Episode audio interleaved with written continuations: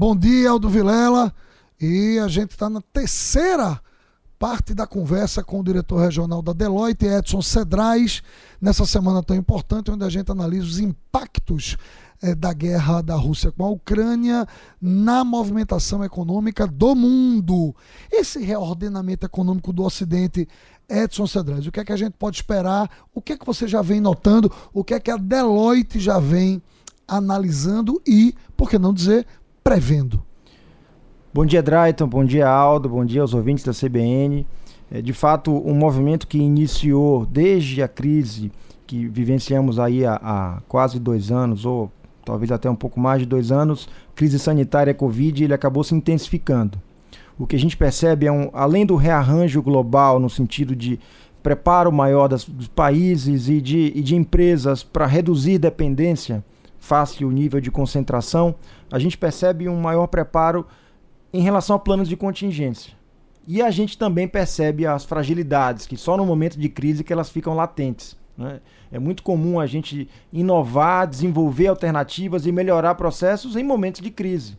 Aconteceu isso com Covid, aconteceu isso é, com diversos eventos de alto impacto que a humanidade passou e que a gente está vendo agora. Então a gente vê, por exemplo, um rearranjo, a, a busca do rearranjo na, na, no balanço energético global. A gente percebe a Europa buscando identificar novas alternativas de fontes de energia para reduzir dependência.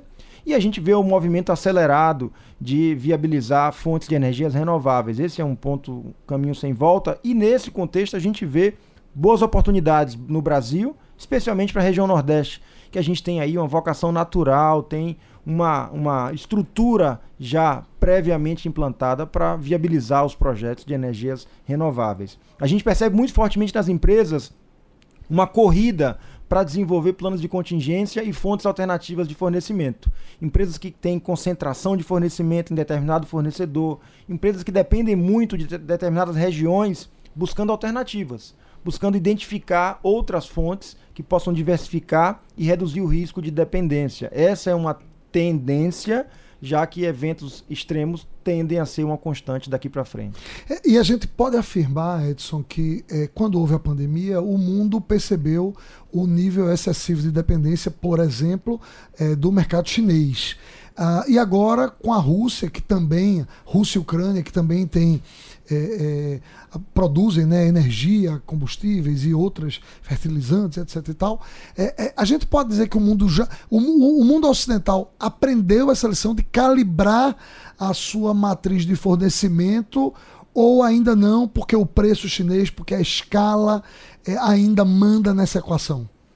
Com certeza o mundo aprendeu. Com certeza o sinal vermelho já está aceso já há bastante tempo. O que não se tem é a solução para o problema. Não tem alternativa. É, nós temos um cenário em que a, a, o nível de produtividade, olhando aqui o nosso quintal, Brasil, o nível de elevação de produtividade da nossa capacidade de desenvolver soluções com competitividade, produzir né, com a competitividade necessária para competir no mercado global, ou até mesmo para competir internamente com o que vem de fora, ainda é muito baixa. Então nós temos hoje um déficit de produtividade muito grande no Brasil que ainda nos coloca em posição de desvantagem e é impossível competir com a capacidade que os chineses têm e que países de maior produtividade têm para poder fornecer aqueles insumos que a gente precisa. Então, você percebe a crise que provocou o aumento no preço dos automóveis foi derivada da falta de equipamentos e produtos que vêm da China. Então a gente de fato tem um problema, mas pelo menos temos o alerta já há um bom tempo sendo criado. O nível de consciência já existe. Já está sensibilizado. Pois é, Aldo Vilela, esse foi o Nossos Líderes desta quarta-feira. Eu volto com você e amanhã a gente continua conversando com Edson Cedrais, diretor regional da Deloitte.